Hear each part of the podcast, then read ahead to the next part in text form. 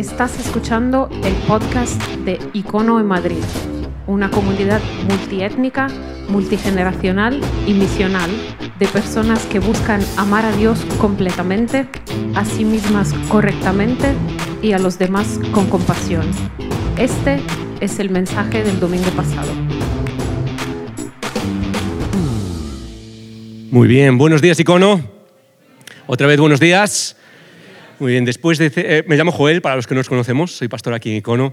Y ahora después de haber cantado y celebrado la Santa Cena, pasamos al momento de explorar las escrituras, explorar las verdades que forjan nuestra vida.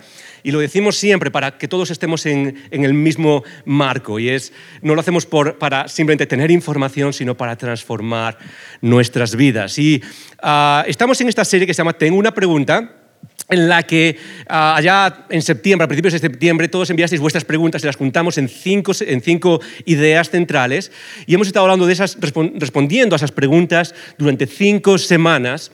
Y hoy terminamos esta serie, hoy terminamos esta serie Tengo una pregunta y creo que ha sido buena. ¿Ha sido buena? Uh, algunos sí, otros no. ¿Ha- ha- ha- ¿Os ha ayudado, os ha motivado, os ha retado? Ok, me alegro un montón. Eso es la, la idea. No es venir a pasar un buen rato, sino transformarnos. Y hoy terminamos con algo especial. Hoy terminamos con una pregunta que creo que muchos tenemos, tanto si la planteamos como si no, que es la pregunta entre Dios y la ciencia. Tiene diferentes formas, pero es esa pregunta. Es, es contradice Dios, eh, contradice la ciencia lo que eh, tenemos en nuestra fe en, en Cristo. Y hoy vamos a responder a esa pregunta y hay dos cosas especiales. La primera es que vamos a tener preguntas, la oportunidad de hacer preguntas y responderlas al final. Como sabéis los que somos de casa desde hace tiempo, es que a, veces lo hacemos en algunas series y hoy lo vamos a hacer. Entonces, ¿qué es lo que tienes que hacer si durante el mensaje tienes preguntas? Muy fácil. Envíalos al WhatsApp de Icono, 620-207-268. 620-207-268. Y es muy importante, muy, muy, muy importante que envíes las preguntas durante el mensaje, no al final, porque se necesita un poco de tiempo para procesarlas, meterlas en el software y todas estas cosas de nuestro fantástico equipo de producción. Y entonces necesitamos ese tiempo, así que puedes enviarlas para que al final ah, se van a responder. Eso es lo primero. Así que te, envío a que, te invito a que envíes tus preguntas con libertad de lo que te vaya haciendo pensar. Lo segundo es que para responder a esta pregunta tenemos a un invitado especial. Ah, se llama Gerson Mercadal. Gerson ah, es eh, pa- parte de la Fundación Pontea, tiene su máster en ética y eh, se dedica precisamente a hablar, a enseñar sobre temas como estos, temas que a veces son difíciles de explicar, pero lo hace con pasión y lo hace con ah, claridad, que creo que nos va a ayudar mucho. Así que vamos a darle paso a Gerson. Gerson, pasa y le damos un aplauso al estilo icono, por favor. Gracias.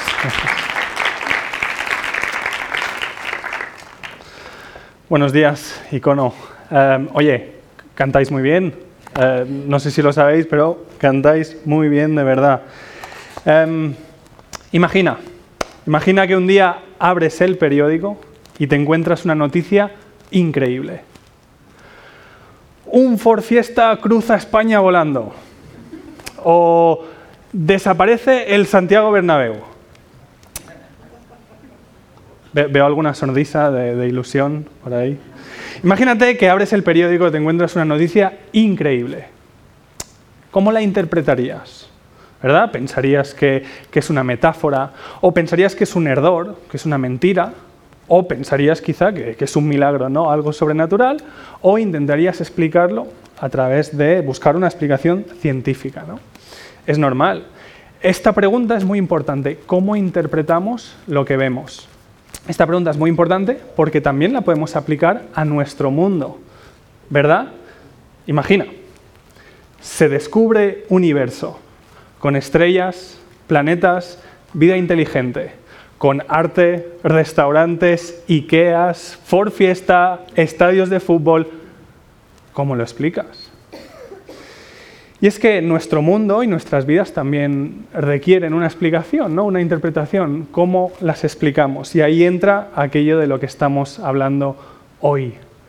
Ciencia y Dios y cómo entendemos nuestro mundo. Ya lo han dicho, mi nombre es Gerson, es un placer estar aquí. Me hace mucha ilusión ver algunas caras conocidas, saber que también hay algunos invitados seas quien seas, me encanta que estés aquí, de verdad me alegro mucho que estés aquí y como decía Joel, al final haremos preguntas. Ciencia y Dios, amigos, enemigos, desconocidos. Pero antes de seguir, quiero convencerte de algo. Esto no es solamente una pregunta teórica. Eh, estamos hablando de cómo leemos la realidad. Y evidentemente la respuesta a esta pregunta tiene algo que decir acerca de nosotros. ¿no? Eh, escucha, ¿quién eres tú? Depende de en qué tipo de mundo vives. Mira, déjame darte un ejemplo, de por qué, un ejemplo de por qué esto es importante. Esta es la pregunta sobre la que hice mi tesis del máster y es una pregunta más compleja de lo que parece. ¿Cuánto vale un ser humano? ¿Cómo respondemos a esta pregunta? En, medio de una guerra atroz en Oriente Medio, ¿cuánto vale un ser humano? Uh, una semana después del Día Mundial contra la Trata de, de, Personas, ¿cuánto vale un ser humano? Oye, ¿cómo contestamos a esta pregunta? ¿A precio por kilo, como en la frutería? ¿O hacemos un test de ADN? ¿O, leemos un versículo de la Biblia? ¿Hacemos un sistema de puntos? ¿no? Si llevas gafas, menos 5 puntos. Uh, si puedes comer gluten, más 8. Si eres de Real Madrid, menos 10. Uh, ¿Cómo hacemos? Estoy haciendo broma, pero, es una pregunta muy seria, ¿no? ¿Cuánto vale un ser humano? Y este es solo un ejemplo. Luego volveremos a esta pregunta, pero es un ejemplo de por qué importa eso de lo que estamos hablando. ¿Cómo entiendo la realidad? ¿Cómo sé, ¿Cómo sé a qué juego estoy jugando? ¿Me lo dice la ciencia sola? ¿Me lo dice una religión sola?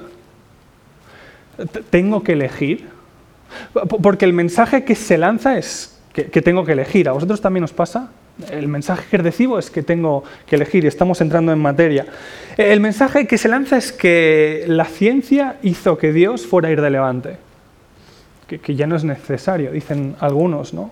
Como dijo un profesor de la Universidad de Oxford de química, Peter Atkins, muy, es ateo, muy públicamente, dice así, dice, la ciencia y la religión no pueden ser reconciliadas. La religión ha fallado y sus fallos deberían quedar expuestos. La ciencia debería ser proclamada como reina. De, esto hablamos hoy. Y como es un tema que muchas veces, se, la pregunta muchas veces se centra en la historia, vamos a empezar por ahí, por la historia. Eh, el gran David Broncano, cómico, presentador, a quien de verdad admiro mucho. Eh, David Broncano no suele hablar sobre Dios, pero sí que alguna vez ha comentado que tiene un collar. ¿Alguien ha visto su collar? No, no os veo, pero bueno. David Broncano ha comentado algunas veces que él tiene un collar, ¿vale? Es un collar que se parece al Sagrado Corazón. Creo que tenemos una foto, ahí la tenéis, ¿vale? Es un collar que se parece a un collar muy típico que, que, se lleva en la Iglesia Católica, el Sagrado Corazón. Pero el collar de David Broncano, en vez de mostrar a Jesús, muestra a Isaac Newton, ¿vale? Obviamente yo no sé si David Broncano sigue llevando el collar y evidentemente no voy a adivinar lo que cree por lo que dice en un show. Pero me parece muy interesante, ¿verdad? Él lleva este collar y una vez hizo una broma, dijo, que, que, Broncano le quería poner una inscripción al collar y que en vez de poner eh, In God we trust, en Dios confiamos, Broncano quería que pusiera In G we trust, la G, la G de gravedad, ¿no? En la gravedad confiamos. Y esta cosa que hace Broncano como broma refleja aquello de lo que estamos hablando, ¿verdad? Que, uno ya no debería confiar en Dios, sino que deberíamos confiar en la ciencia. Y, siempre he pensado que me encantaría conocer a David Broncano eh, y, y, contarle que si Newton le viese el collar, seguramente se lo quería quitar y tirarlo al mar. Y, es que muchas veces se dice, por activa y por pasiva, esta idea de no se puede ser creyente y científico a la vez. Pero cuando empiezas a investigar, por ejemplo, cuando empiezas a mirar la historia de cómo se desarrollaron las ciencias naturales, te das cuenta de que la fe cristiana no fue ninguna bardera para el avance de la ciencia. De, hecho, muchas de las personas que avanzaron las ciencias naturales, incluyendo a Newton, Newton, que escribió más sobre la Biblia que de física, muchos de estos nombres em, eran abiertamente teístas y nunca lo negaron. Capérnico, Galileo, Newton, Boyle, Maxwell, Faraday, Pasteur, Pascal. Eh, fue, por ejemplo, Kepler, el que habló de las órbitas de los planetas, que dijo, ¿no? al estudiar el universo, dijo que estaba repensando los pensamientos de Dios. Eh, para ellos, para estos nombres que muchos habréis oído cuando estudiábamos ciencias naturales en la ESO, ¿verdad? Habréis oído estos nombres. Para ellos no hubo nunca ningún problema en mantener a la vez o incluso juntar sus dos pasiones, la ciencia y su fe en Dios. Y, hoy en día también es así. También podemos encontrar a muchísimos científicos de nivel global que son abiertamente cristianos siendo líderes mundiales en sus áreas. Estamos hablando de gente como Alistair McGrath, profesor en, Oxford, John Lennox, profesor de matemáticas, Henry Schaefer, eh, creo que estáis viendo sus caras, ¿verdad? Henry Schaefer, profesor de química computacional en la Universidad de Georgia, Paul Kinghorn, que fue profesor de física en Cambridge, Dennis Alexander, biólogo molecular, Art Lewis, profesor de física teórica en la Universidad de Oxford. decía, por ejemplo, escuchaba estos días una entrevista con, con Art Lewis, profesor en Oxford, y él decía esto, decía, cuanto más aprendí de la ciencia, más increíble me parecía el universo y me apuntaba directamente hacia Dios. Claro, solamente el hecho de que hay líderes globales en la ciencia que son abiertamente cristianos ya derrumba el mito, ya derrumba el mito de que no se puede ser creyente y científico a la vez. ¿verdad? Derrumba la terrible idea de que no se puede ser inteligente y creer en Dios a la vez. Estos son solo algunos de ellos, pero es una lista muy larga. Em, Déjame darte un ejemplo más. Francis Collins, genetista estadounidense, él fue el director del proyecto del genoma humano, el proyecto que hizo la secuencia entera del, ADN del ser humano, eh, el director del Instituto Nacional de Salud de Estados Unidos. Francis Collins explica en uno de sus libros que él era ateo, que nunca se había planteado el cristianismo, pero que un día, pasando consulta con una señora mayor, esta le echó en cara que nunca había investigado la fe cristiana. Y él escribe lo siguiente, dice, el momento me persiguió durante días. No me consideraba yo un científico. ¿Desde cuándo un científico toma conclusiones sin haber considerado la información? En toda la existencia humana podría haber una pregunta más importante que ¿existe Dios? Collins es ahora un eh, cristiano convencidísimo y sigue además siendo un científico de relevancia global. ¿Sabes? No debería sorprendernos que la mayoría de nombres que impulsaron la ciencia moderna eran teístas, es decir, que creían en un, creador. No debería sorprendernos, porque la ciencia no nace en un vacío. Para hacer ciencia tienes que creer una serie de cosas sobre cómo es el universo. Para hacer ciencia, para empezar, tienes que creer que el universo puede ser investigado, que puede ser leído, por decirlo de alguna forma. ¿no? Tienes que creer que hay un orden, que hay unas leyes y que de alguna forma nuestra mente es capaz de leer esas leyes, ¿verdad? Esto no es poca cosa y no sale de la nada. John Lennox, a quien ya he mencionado, defiende en su libro Disparando contra Dios, dice, existen poderosas evidencias de que la visión bíblica del mundo tuvo mucho que ver en el avance meteórico de la ciencia en los siglos XVI y XVII. Es por eso que nunca se vio un avance parecido en otras partes del mundo, en ese momento histórico. Eh, no cuando estamos hablando de ciencias naturales. Como digo, no es de extrañar, porque la fe cristiana explica y apoya algunas de las tesis fundamentales de la ciencia. Por ejemplo, la naturaleza ordenada del universo, y vais a ver los puntos en la pantalla. Estamos hablando de el orden del universo, de las leyes naturales, de dónde salen estas leyes que explican nuestro universo a la perfección. Em, estamos hablando de la estabilidad del universo, es decir, ¿por qué puedo confiar que aquello que estoy observando hoy va a seguir siendo igual mañana? Eso no me lo puede demostrar la ciencia en una probeta, eso es algo de lo que tú te fías. Y la fe cristiana lo explica perfectamente. La, fe cristiana explica la inteligibilidad del universo, es decir, que podemos entenderlo, lo que os decía, ¿verdad? ¿Cómo puede ser que las neuronas de aquí dentro sean capaces de entender no solo lo que hay fuera de mi cerebro, sino algo que está a millones y millones de, años luz de distancia. Em, la fe cristiana explica las leyes de la lógica, explica por qué me puedo fiar de mi cerebro.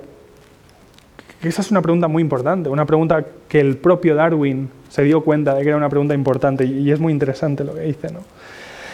Eh, el famoso escritor C.S. Lewis, autor de las crónicas de Narnia, resume esto de una forma que me encanta, ¿no? como él siempre sabía hacer. Él dice así, dice, el ser humano se volvió científico porque esperaba una ley en la naturaleza y esperaba una ley en la naturaleza porque creía en un legislador. Es decir, porque el ser humano esperaba que había un orden porque pensaba que había alguien que había hecho ese orden. ¿no? Eh, fíjate, para estas personas no solo no había un conflicto entre ciencia y fe, sino que fue en gran medida su fe cristiana la que impulsó y permitió sus estudios científicos.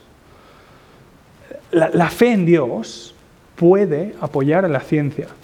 Pero sabes que al revés también puede pasar. La ciencia puede apoyar nuestra propia fe en Dios. Y, es que la fe, bien entendida, la, la, palabra fe, como la utiliza la Biblia en griego, ¿verdad? Pistis, pisteo, la fe bien entendida no, significa creer en contra de la evidencia, significa confiar, confiar en parte gracias a la evidencia, ¿verdad? Cuanto más conozco a alguien, más puedo confiar en esta persona, ¿no? Y de hecho, que la conozca mejor no quita mi confianza, sino que refuerza mi confianza esa definición de fe que, sujetan algunos, que es la fe como taparse los ojos, como enterrar la cabeza, eso es una caricatura. A eso tendríamos que llamarle fe ciega. Pero no es la fe del cristianismo, no, no es la fe de la que nos habla la Biblia. la fe es confianza que le da forma a cómo vives. No es solamente algo intelectual, pero también lo es. La fe es confianza que le da forma a cómo vives y viene informada por lo que sé. Y cuando entendemos la fe correctamente como confianza nos damos cuenta de algo importante. Todos ejercemos la fe. Todas las personas ejercen la fe, incluyendo los científicos. La ciencia requiere fe y no pasa nada, no es ningún insulto. Todo lo contrario, te puedes fiar de algo. La ciencia requiere fe y no es una fe ciega, es una fe que se basa en evidencia. Y mi confianza en Dios tampoco es ciega, también se puede basar en evidencia. Mi confianza en Dios se basa en todo lo que veo, en todo lo que entiendo, que, la ciencia me ayuda a mí, pero más que eso, en todo lo que siento, todo lo que experimento, en la historia, en la filosofía, en la vida de Jesús, en los hechos que, que rodean la persona de Jesús no creo en contra de lo que sé, creo gracias a lo que sé y por eso confío en ese Jesús que se reveló, ¿verdad? Que, ojo, no, no, estoy diciendo que los cristianos siempre lo hagamos todo bien, no, no estoy diciendo que la iglesia nunca se haya equivocado en esto, está claro que ha pasado, pero estoy diciendo que no debería pasar. Hay un tipo de fundamentalismo religioso, esta fe ciega de la que hablamos, que no veo en la Biblia, y que al final lo único que hace es empeorar esto de lo que estamos hablando, ¿verdad? Al final nos ofrece una visión distorsionada de mi fe y, lo, que, y lo que conozco. Como digo, nunca veo eso en el Nuevo Testamento. Existe este tipo de fundamentalismo religioso, pero como digo, no debería ser. En realidad esto es un fenómeno bastante reciente, esto de lo que estamos hablando ahora, esa caricatura que se ve en los Simpsons y en los memes, ¿verdad? En realidad esto es un fenómeno bastante reciente. Alistair McGrath, a quien he mencionado, explica en uno de sus libros que la idea de conflicto entre ciencia y fe religiosa apenas aparece en el siglo XIX, cuando los científicos se quieren independizar de la Iglesia, quieren hacer ciencia por sí mismos y por eso se crea esta tensión que al final es como una espiral que se va aumentando, repitiendo, repitiendo, aumentando, repitiendo. Pero no siempre ha sido así. De hecho, la realidad es que cuando observamos quizá los momentos históricos más conocidos en estos temas, nos damos cuenta de que no son tan sencillos como a veces nos hacen pensar. Piensa, por ejemplo, en Galileo. Siempre se pone a Galileo como el mártir al que la iglesia destruye. Pero tenemos que ver que cuando llegamos a la revolución copernicana, cuando descubrimos que la Tierra no es el centro del universo, eh, esa idea no, es que fuera en contra de la iglesia, no, no es que fuera en contra de un grupo, es que iba en contra de toda la cultura, de todo lo que ellos conocían. El propio Galileo escribe una carta en 1615 a la gran duquesa de Toscana, Cristina de Lorena. Es una, carta, es una carta que tenemos, de hecho si lo pones en Google la puedes leer. Una carta escrita por Galileo en la que él mismo explica que cuando él está haciendo sus estudios, los primeros que se le oponen son los profesores universitarios. Son los primeros que se oponen a Galileo y los que instigan a la iglesia a también ponerse en contra. Es decir, no, estoy intentando justificar, no estoy intentando decir que la iglesia no se equivocara, pero sí quiero que entendáis que en, el incidente de Galileo, el problema de la iglesia no es ir en contra de un científico, es ir a favor de todos los demás. la iglesia se posiciona junto a todos los científicos de ese momento. Y, se equivocó, claro que sí, como, como todos en ese momento, pero no se equivoca porque estuviera odiando la ciencia, se equivoca precisamente porque estaba defendiendo lo que ellos pensaban que era ciencia, ¿verdad? Y, lo mismo ocurre con un montón de las caricaturas que se propagan hoy en día, de ideas que todos los cristianos piensan de la misma forma y al final, como digo, se hace una caricatura, ¿no? Eh, estoy yendo muy por encima, porque al final esto es historia, la podéis leer si queréis y no sé si a todo el mundo os interesa, y porque sí que quiero hablaros de por qué esto importa, ¿vale? Para nuestras vidas, pero si queréis hacer preguntas, al final sentidos libres de hacer preguntas sobre cualquiera de estas cosas. Mira, los ejemplos que se suelen utilizar para atacar a Dios en la ciencia, cuando escarbas un poquito te das cuenta de que no funcionan como muchas veces querrían, ¿verdad? Pero es más, no solo es que la ciencia no pueda atacar a Dios o, digamos, no vaya en contra del cristianismo, es que en algunos puntos parece que va a favor. Es decir, la ciencia puede darnos argumentos que apoyan a nuestra fe en el Dios de la Biblia. Hago un paréntesis importante. Cuando hablo de ciencia y Dios, esto no es a lo que le doy más importancia, los argumentos. ¿vale? Em, no, no creo que la ciencia no vaya en contra de Dios solo porque ahora parece que va en la misma línea, porque eso puede cambiar. La ciencia puede cambiar, el día de mañana puede ser otra cosa. Y porque además, aunque lo hiciera, aunque la ciencia cambiara, seguiríamos teniendo el caso de que Dios y la ciencia están respondiendo a preguntas distintas, ¿vale? En la misma dirección. Ahora, ahora explicaré esto, pero simplemente quiero hacer este paréntesis de que esto de los argumentos no es un jaque mate y no debería serlo, porque no hace falta. Porque solo cuando hablamos de la historia o de la naturaleza de la ciencia ya podemos ver que no son enemigas, ¿vale? Dicho esto, sí que hay alguna idea muy interesante, seguro que la habéis oído alguna vez, ¿verdad? Algún argumento muy interesante que parece que apoya lo que leemos en la Biblia y que, aunque no pruebe nada en el sentido estricto, sí que hace que la fe en Dios sea menos irracional y, que, y podemos afirmar que las cosas que observamos, y ahora veremos algún ejemplo rapidísimo, que las cosas que observamos son precisamente las que uno debería esperar si Dios existiera. ¿Tiene sentido? Y, que las, y que las cosas que observamos no son lo que deberíamos esperar si Dios no existiera. Hay dos ejemplos clásicos. Em, el primero es eh, el argumento del, comienzo, el argumento se, le llama, ¿no? El argumento cosmológico Kalam. Es un argumento que a las personas que nos gusta la filosofía y las premisas mola mucho porque es un, dos, premisa. Es muy sencillo, ¿vale? Eh, dice así, todo lo que comenzó a existir tiene una causa. El universo comenzó a existir, por tanto, el universo tiene una causa. Hasta hace poco, la idea era que el universo era relativamente poco. La, gente pensaba que el universo era eterno, ¿verdad? Hace unos 60, 70 años, de golpe, con el Big Bang, parece que la ciencia está apoyando que hubo un principio. Y, no solo es, es el Big Bang, por cierto, el Big Bang, teoría que promueve un sacerdote. Y, que los ateos odian desde el principio, porque ellos se dan cuenta de que esto suena mucho a Génesis 1.1, ¿verdad? Total, no, no solo es el Big Bang, ¿vale? Hay razones filosóficas por las que decir que no tiene sentido pensar que esto es eterno.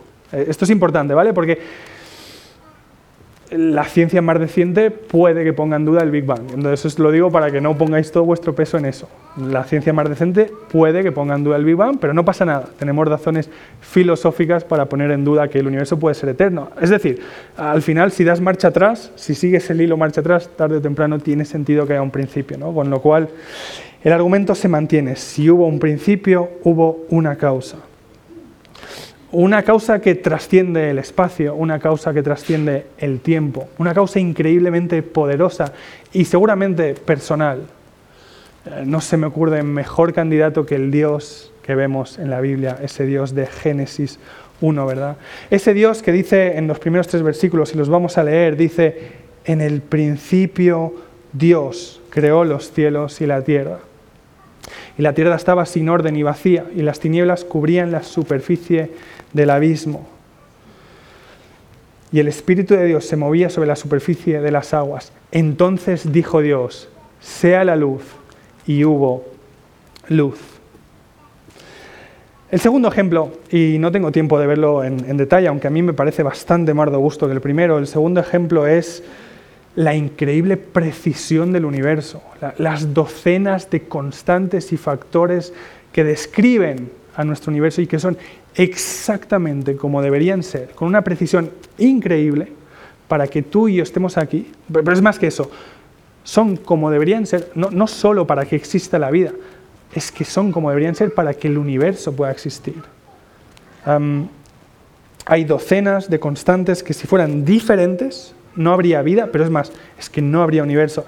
Fíjate, si el índice de expansión del universo fuera distinto, no en un 10%, no en un 1%, sino en una parte dividida entre mil millones de millones, el universo no, existiría. Y esto no lo digo yo, lo dice Stephen Hawking en su libro Una brevísima historia del tiempo. ¿no? Si este índice fuera un pelín más fuerte, el universo se habría dispersado enseguida y no se habrían formado las estrellas. Si fuera más pequeño, se habría concentrado en sí mismo en nada de tiempo y habría desaparecido. Y este ejemplo pasa lo mismo con docenas simultáneamente. Es como si tú tuvieras que girar ruletas con millones de números y todas fueran exactamente como deberían ser para que el universo ocurra. Eh, todo el universo parece diseñado para que haya vida, para que pueda producir vida. Esto se lo conoce como el argumento del ajuste fino. El universo parece mostrar un diseño, un ajuste. Y hay la mayoría de científicos no cristianos observan esto. Eh, lo intentan explicar de otras formas, pero lo observan. Y, creo, creo que ninguna de las otras explicaciones satisface. El universo parece mostrar un diseño, y un diseño es prueba de un diseñador. Dice el físico Paul Davis, creo que hay evidencias poderosas de que detrás de todo hay algo. Parece que alguien ha ajustado los números de la naturaleza para crear el universo la evidencia de un diseño es abrumadora.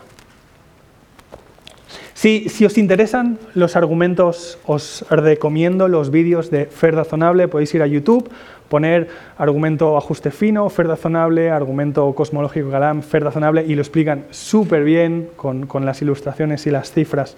Así que si, te gusta ese tipo de razonamiento, te recomiendo que, que busques sus vídeos en YouTube. Hemos hablado de historia, hemos hablado de argumentos, pero quiero hablarte de la naturaleza de la ciencia y de Dios y de cómo encajan. Y con esto unimos lo que hemos visto hasta ahora.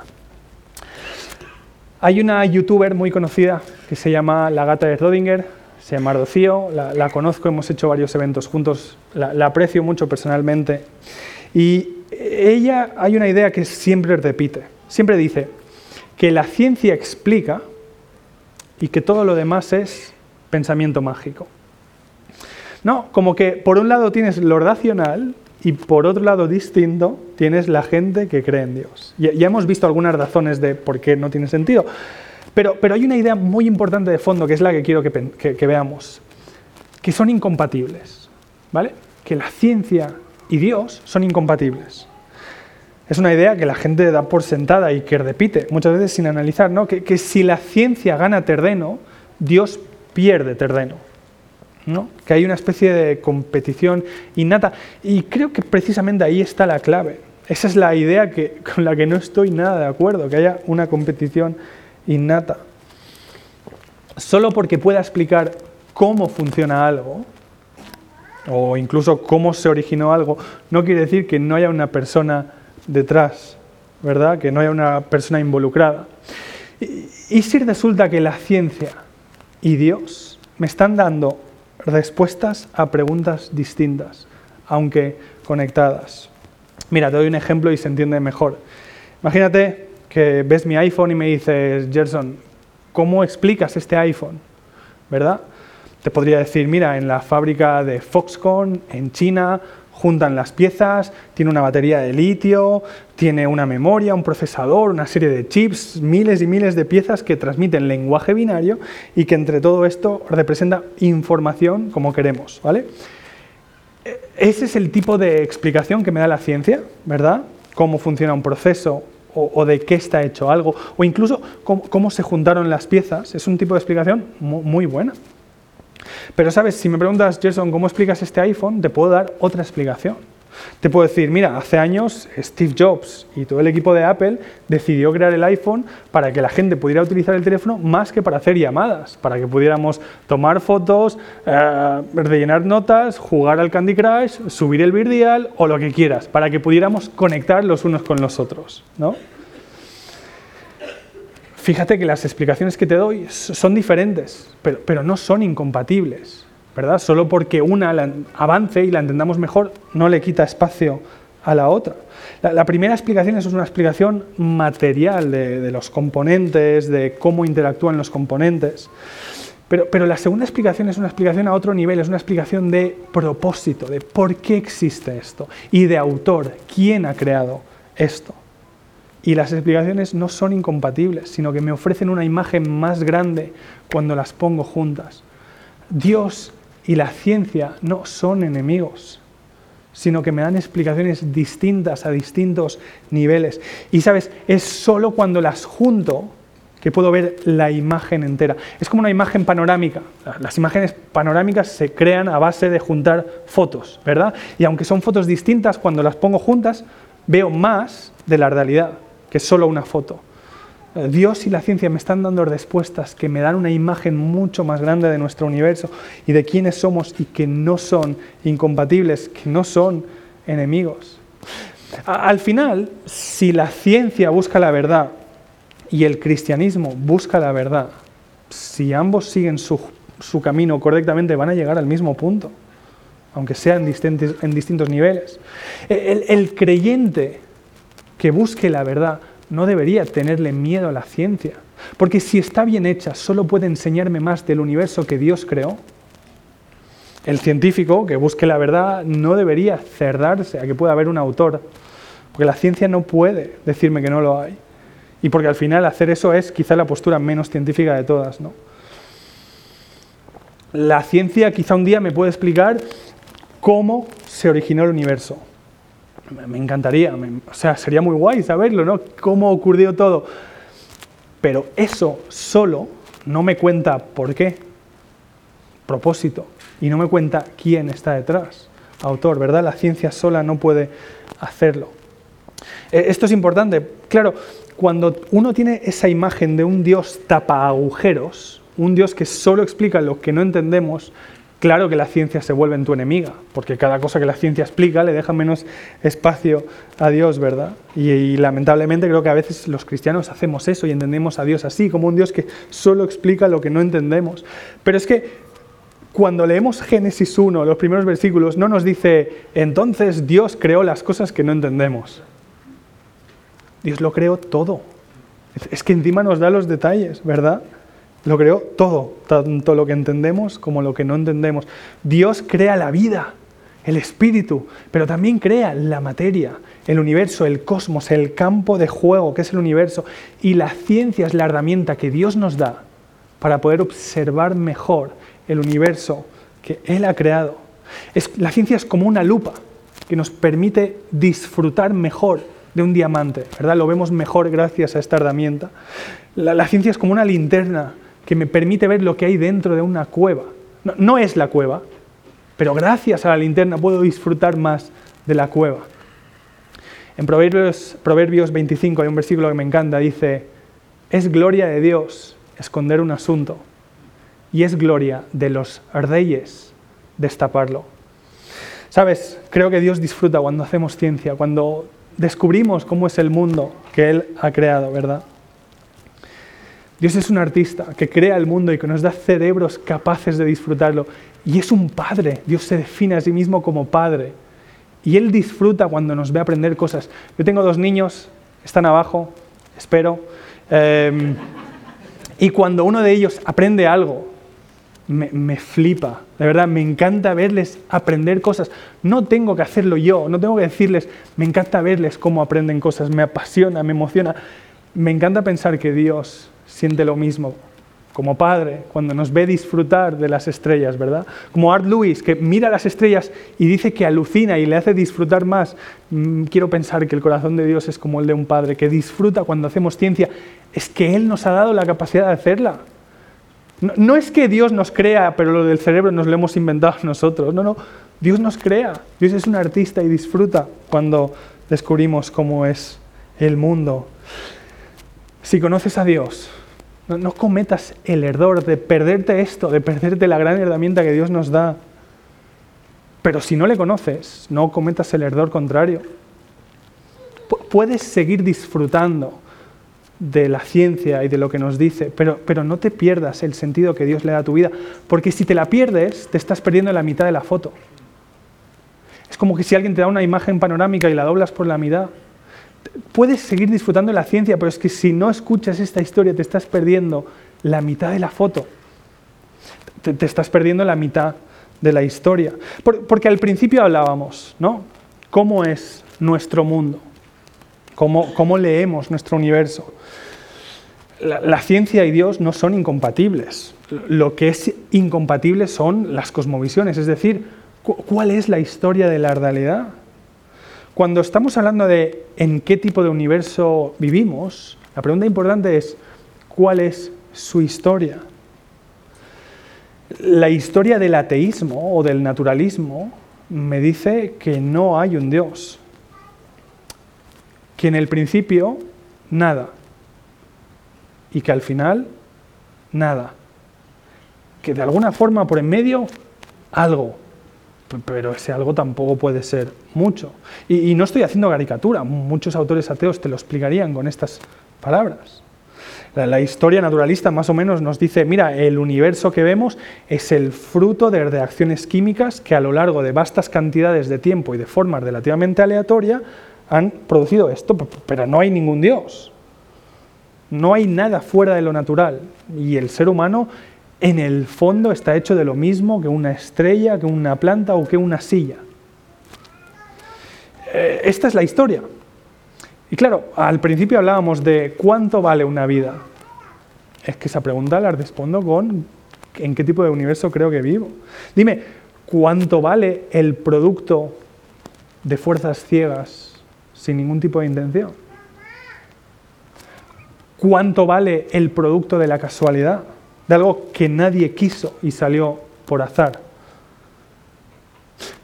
Y las ideas tienen consecuencias, afectan al mundo real. Porque al final, si pensamos que solo somos cosas, nos vamos a tratar como cosas, ¿no? Que, que, se lo digan a los millones de víctimas de explotación sexual o de explotación laboral, por ejemplo, ¿no? La ciencia sola solo puede contarme la mitad de la historia. Necesitamos respuesta a la pregunta del ¿por qué? ¿Por qué estoy aquí? ¿Alguien quiso que yo estuviera aquí? Me, encanta que en los salmos hay alguien que hace esta pregunta. En el Salmo 8, ¿verdad? El Salmo 8 empieza diciendo, vamos a... Perdón, me he saltado una cita. Uh, bueno, es igual, no pasa nada. Eh, La voy a leer porque es una cita muy interesante de un, precisamente un naturalista, no de alguien que, comparte esta historia que os estaba diciendo. Y él dice lo siguiente, Francis Crick, ganador del premio Nobel, dice esto, tú, tus alegrías, tus penas, tus memorias, tus ambiciones, tu sentido de identidad personal, de libre albedrío, no son más que el comportamiento de una enorme colección de células nerviosas y de sus moléculas asociadas. No eres más que un grupo de neuronas. Y como decía, las ideas tienen consecuencias. Evidentemente no estoy diciendo que él quiera esas consecuencias, pero la historia me dice quién soy yo y las ideas tienen consecuencias. Pero sí, ahora sí, los salmos, Salmo 8. El Salmo 8 empieza diciendo así, oh Señor, soberano nuestro, qué majestuoso es tu nombre en toda la tierra, has puesto tu gloria sobre los cielos. Fíjate, el salmista ejerce la ciencia, ¿verdad? Observa los cielos y se da cuenta que son increíbles. Pero eso no le aleja de Dios, todo lo contrario, ¿verdad? Le hace alabar a Dios.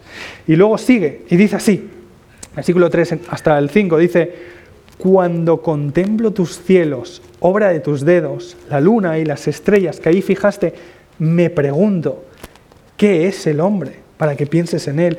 ¿Qué es el ser humano para que lo tengas en cuenta? Pues lo hiciste poco menos que Dios y lo coronaste de gloria y de honra. El cristianismo también me cuenta una historia.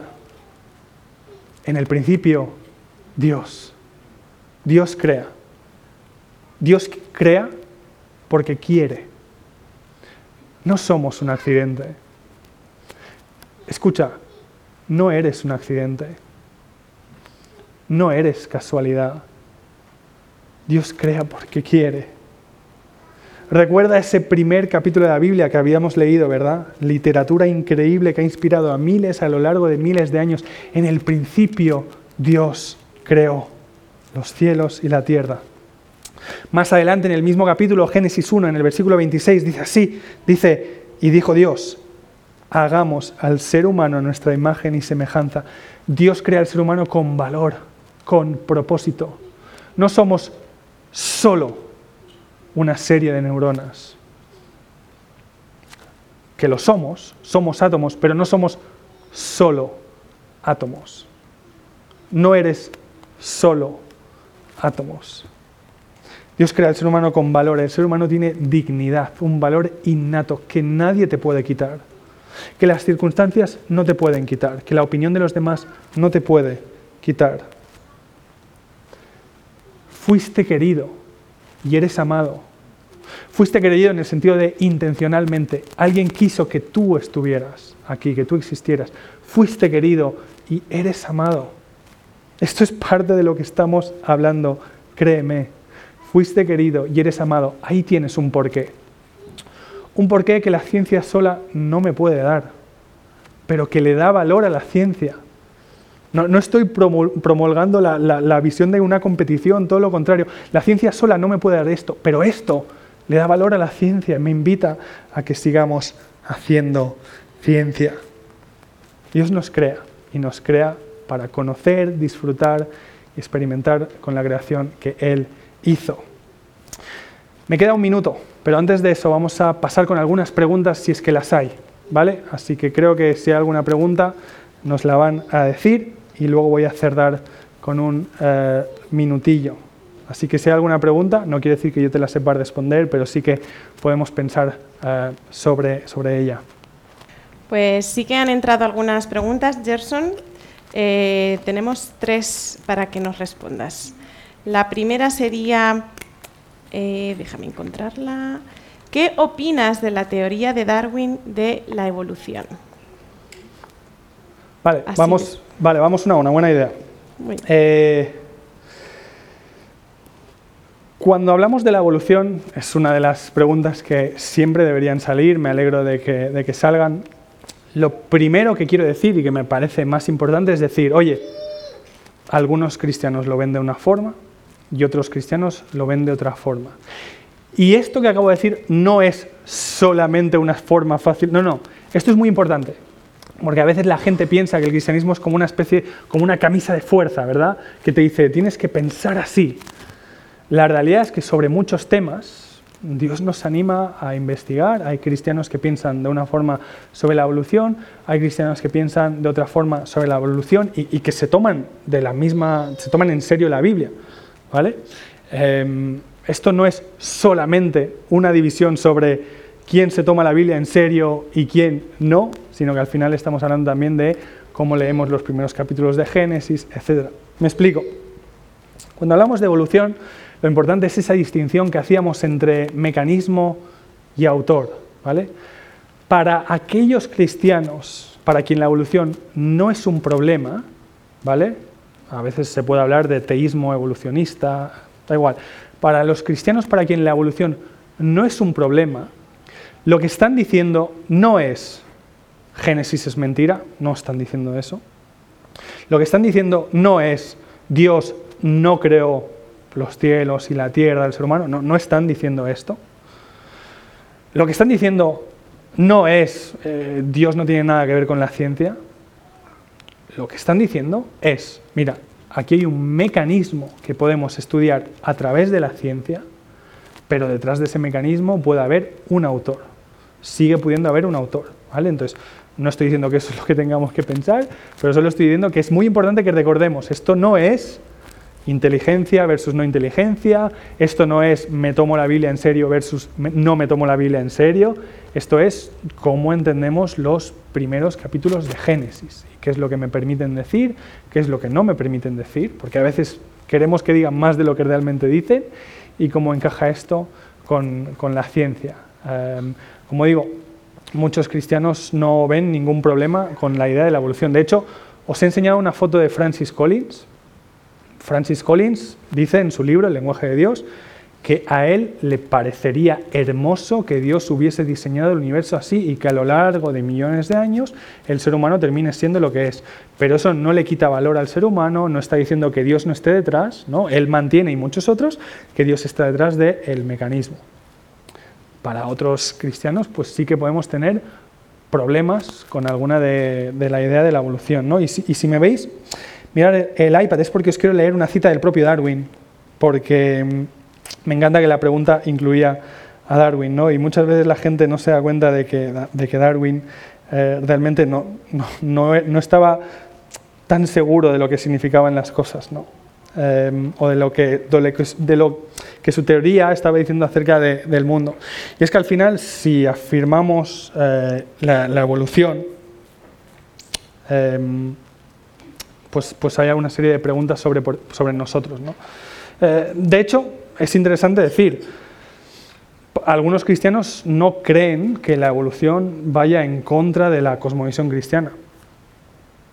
E, es más, algunos creen que la evolución a lo que le quita peso es a la cosmovisión naturalista, ateísmo. Porque claro, la, evolución lo que nos está diciendo es nuestro cerebro se, se desarrolla, pero no lo hace para que tú conozcas la verdad, lo hace para que tú sobrevivas. Y si no hay nadie detrás, dime, si tu cerebro es el fruto de una fuerza ciega, como dice Dawkins, fuerzas ciegas que simplemente van reaccionando, que es nuestro cerebro. ¿Podemos fiarnos de nuestro cerebro? Esto, esto es lo que el propio Darwin se da cuenta, ¿no? Dice así, tengo, tengo la cita en inglés, pero dice, esto es Darwin. Pero entonces la horrible duda siempre aparece en mí de si las convicciones del ser humano, de la mente del ser humano, que ha sido desarrollada a partir de la mente de seres inferiores, si tiene algún tipo de valor o si nos podemos fiar de nuestra mente. Mira lo que dice Darwin. ¿Acaso alguien se fiaría de las convicciones de la mente de un mono si es que hay convicciones en esa mente? Yo, no estoy intentando entrar, no estoy intentando deciros qué, pensar, pero que a veces creemos que esto es evolucionismo versus Dios. Y lo que os estoy diciendo es, no, no es tan sencillo, hay mucha gente que cree que Dios puede convivir con la evolución como agente detrás del mecanismo, es más, hay mucha gente que cree que en realidad esto es evolución versus, em, evolución versus ateísmo. ¿no? Así que bueno, simplemente eso sería una respuesta breve, hay espacio para una cosa, hay espacio para la otra. Filosófica y teológicamente, como digo, es una cuestión de interpretación del Génesis y de qué es lo que está diciendo y cómo lo está diciendo. Y luego científicamente hay otra serie de preguntas, pero ahí yo no soy experto en esto, entonces no, no voy a entrar ahí, pues que nos lo digan los científicos. También os digo, igual que hablábamos antes del Big Bang y de que la ciencia se mueve, la ciencia con la evolución tampoco es tan uniforme como a veces se nos dice. Y también hay muchas dudas científicas al, respecto. Pero bueno, yo no soy, no soy experto. Muchas gracias, Jason. Yo creo que nos dejan los deberes a todos de que cada uno investigue y saque sus conclusiones. Eh, segunda pregunta que ha entrado. Teniendo claro que Dios nos creó y manteniendo una fe cristiana, aparece la pregunta de por qué Dios nos creó. ¿Realmente Dios tenía necesidad de crearnos? ¿Por qué nos creó? ¿Acaso fue cuestión de ego? Buena pregunta. Em, de hecho, es una pregunta que, mola mucho, ¿no? porque al final también nos permite hablar de, qué tipo de Dios estamos hablando y de qué es lo que Él quiere con nosotros. ¿verdad? Em, hemos estado hablando de ciencia.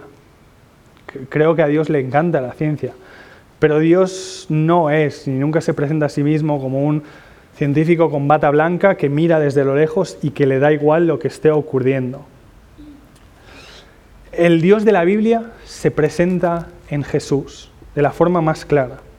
Se presenta de muchas maneras. Los cielos hablan de la gloria de Dios, ¿no? Los Salmos, Salmos 19 también dice eso, Ordomanos 1, ¿verdad? Que hay cualidades de Dios que se pueden percibir en el universo. Entonces, podemos percibir un poquito de cómo es Dios a través del universo, pero Dios se presenta de la forma más clara en la persona de Jesús. Y Jesús nos presenta a un Dios que es un Padre y que nos tiene como hijos e hijas. Como ya he dicho, no nos crea como siervos, no nos crea como esclavos, nos crea como un Padre. Cuando dos padres deciden tener un hijo, en, en, el mejor de los casos, no lo hacen porque quieran un siervo, no lo hacen porque quieran que alguien les haga las tareas de casa. De hecho, si, dos padres lo hicieran, sería terrible. Cuando dos padres tienen un hijo, lo hacen porque, fíjate, del amor de los padres, que eran dos, quieren que otra persona disfrute de ese amor. Y ahora son tres. Pero, ¿sabes? La matemática del amor es diferente, porque cuando de dos pasan a tres, el amor no se divide, se multiplica, de alguna forma, ¿no? Entonces, cuando dos padres deciden tener un hijo, no es que digan, vale, ahora te voy a amar a ti un poco menos y se lo voy a dar a él. No, no, es que el amor se multiplica, ¿verdad? Y la Biblia nos pinta una imagen de un Dios que quiere que disfrutemos de ese amor, ¿verdad? Habla en Juan 17 de que Dios nos amó a nosotros como amó a Jesús desde la eternidad, ¿verdad? A lo largo de los tiempos. Y es que ahí entra en juego y es importante el carácter de Dios, este Dios que vemos en la Biblia. Los cristianos a veces que a veces utilizamos palabras muy raras y si no entiendes algunas de ellas no te preocupes, ¿vale? Pero los cristianos utilizamos una palabra para definir la naturaleza de Dios que es la palabra Trinidad.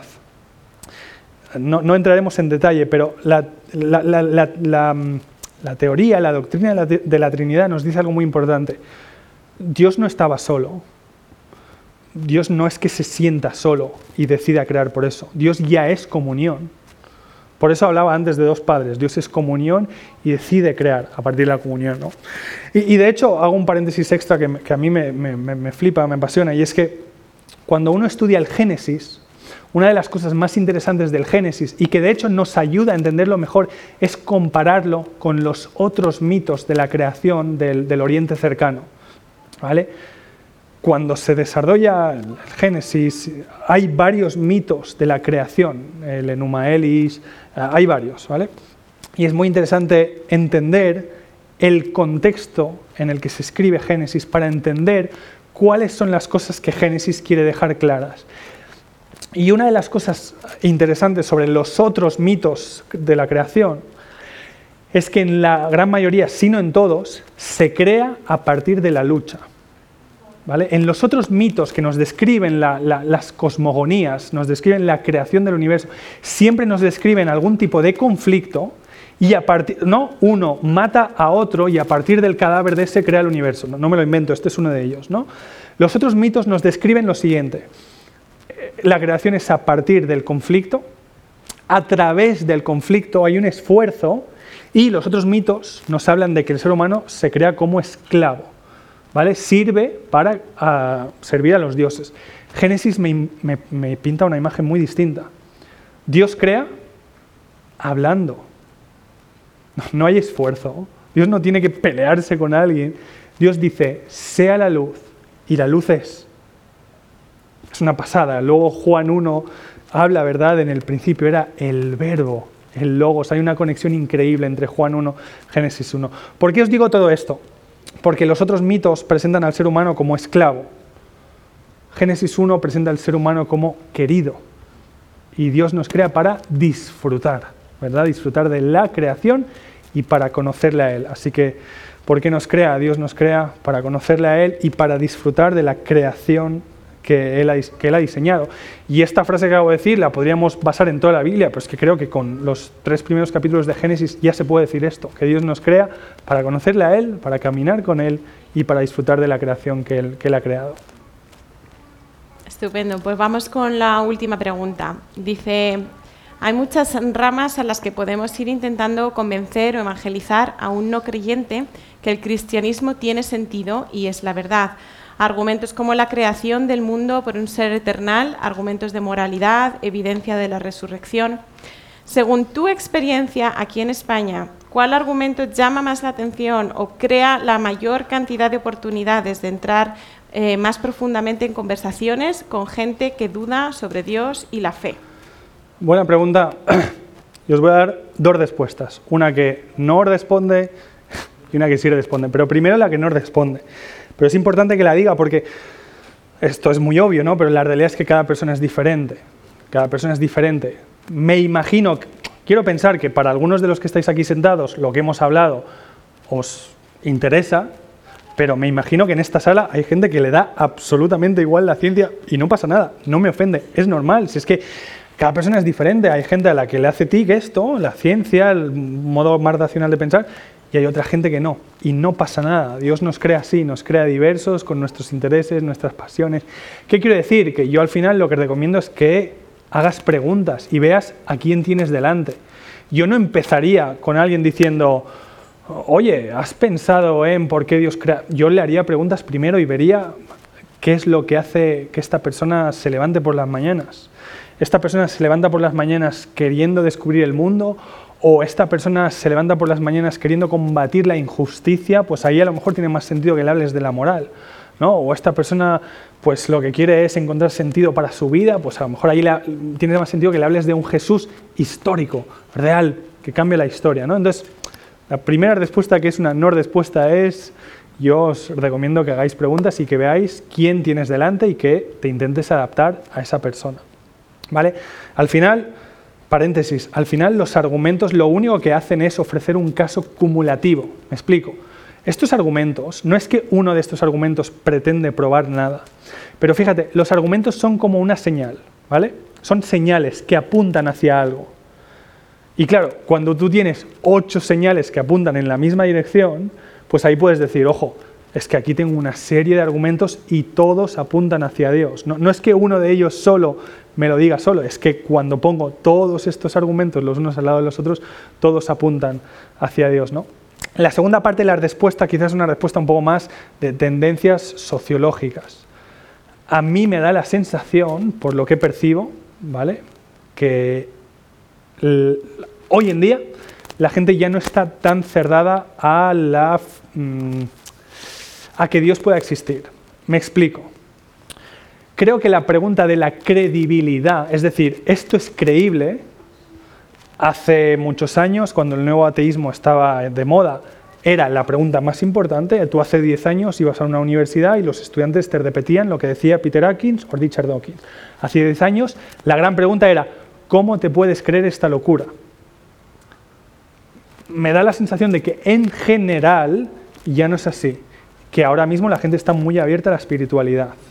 De hecho, creo que vivimos en un momento único, donde los cristianos tenemos una oportunidad única, porque la gente, me da la sensación, está muy abierta a la espiritualidad. Luego tienen preguntas sobre la iglesia, la religión, etcétera, etcétera, ¿vale? Pero me da la sensación de que la gente está muy abierta a lo espiritual. Eso es lo que percibo yo en las universidades. Entonces, mientras que hace 10 años tenías que luchar mucho para intentar convencer a alguien de esto no es una locura, creo que hoy en día ya no están, si esto es una locura o no. Mira, te lo pongo en, un tuit, ¿vale? Hace 10 años la pregunta es, era, ¿esto es real? Hoy la pregunta es, ¿esto funciona? Esa es la pregunta que yo veo de fondo en las vidas de los estudiantes universitarios, de los adolescentes. ¿Esto funciona? ¿Esto es real? Y mola mucho, porque creo que ahí los cristianos también podemos hablar de nuestra experiencia, ¿verdad? De cómo te ha transformado a ti o qué significa para ti seguir a Jesús. Entonces, eh, simplemente termino con el tuit, ¿no? No es, la pregunta, me, da la sensación de que no es, esto es verdad, me da la sensación de que hoy en día la pregunta es, ¿esto es real? ¿Esto funciona? Y ahí podemos hablar de por qué es real para cada uno de nosotros, ¿no? Eh, enfatizo lo que decía antes. Hay gente para quien sí que va a ser importante lo de la ciencia, ¿eh? entonces no dejemos de hablar de ello, porque para algunas personas va a ser la pregunta, pero hablo de tendencias. Os he dicho que iba a terminar con lo último. Eh, como os decía, Dios nos crea para conocer, cuidar de este universo, disfrutar de este universo, pero más que eso, Dios nos crea para conocerle a Él. Una de las preguntas nos invitaba a pensar en eso. Dios nos crea para invitarnos a conocerle a Él y que al hacerlo podamos disfrutar mejor de la creación. Yo puedo disfrutar más de la biología si conozco al autor del ADN. Puedo disfrutar más de la astrología si conozco a la persona que, hizo, que diseñó que, que, las estrellas que hay estuvieran ahí, ¿verdad? Entonces, creo que Dios nos invita a conocerle a Él y que gracias a eso podamos disfrutar también de la ciencia. Como decía antes, si eres cristiano no le tengas miedo a la ciencia y si quieres leer más sobre esto, habla conmigo después, te recomiendo libros por un tubo, pero si no eres cristiano, no te pierdas la gran historia que le da sentido a tu vida, a mi vida y a nuestro mundo. Si es la primera vez que vienes, ¿por qué no empezar a venir a esta comunidad? Ya os he dicho, cantan muy bien, pero además, oye, ¿por qué no empezar a venir a esta comunidad, empezar a pensar en las preguntas más importantes de nuestra vida, hacer amigos, conocer gente nueva, disfrutar de un montón de cosas? Entonces, oye, no pierdes nada. Si es la primera vez que vienes, ¿por qué no volver el domingo que viene? O, quizá tienes preguntas, si todavía necesitas hablar más de, esto, hazlo. Habla con la persona que te ha invitado, habla con Joel, habla con Ami, habla con la iglesia, habla conmigo después si quieres. Pero no te vayas de aquí sin hablar con alguien si quieres hacerlo, si tienes preguntas. Hemos hablado de Dios y ya os lo he dicho, Dios es personal. Dios no es un arquitecto que crea una cosa y se va. Dios es real. Puedes hablar con Él, Dios te oye, puedes buscarle. Si quieres, puedes decirle en tu intimidad, Dios, si estás ahí, quiero conocerte. ¿Vale? Dios es real y Él te escucha. Voy a terminar precisamente hablando con Dios, orando, como decimos los cristianos, y te animo a que si quieres puedas aprovechar y hacer lo mismo. Si quieres, mientras yo hablo con Dios, siéntete libre de hacerlo tú también, aunque lo hayas hecho mil veces o aunque no lo hayas hecho nunca.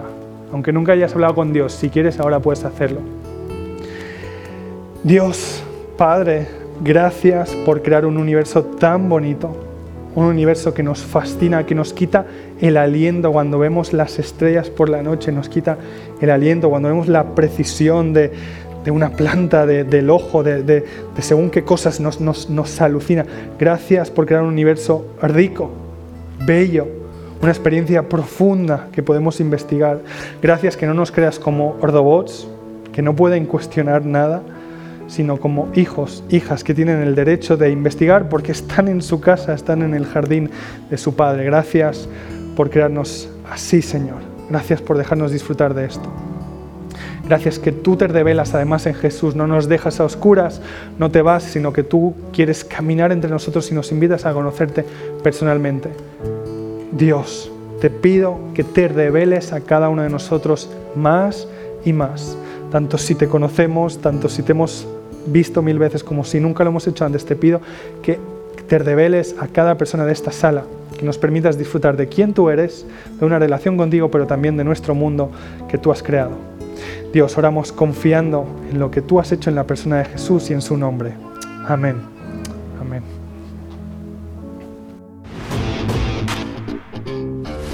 Gracias por escuchar estos recursos. Esperamos que te haya retado y motivado a vivir arriba, adentro y afuera. Recuerda que para conversar sobre estas ideas puedes participar en un icono grupo. Pásate por nuestra página web y encuentra más información. icono.online.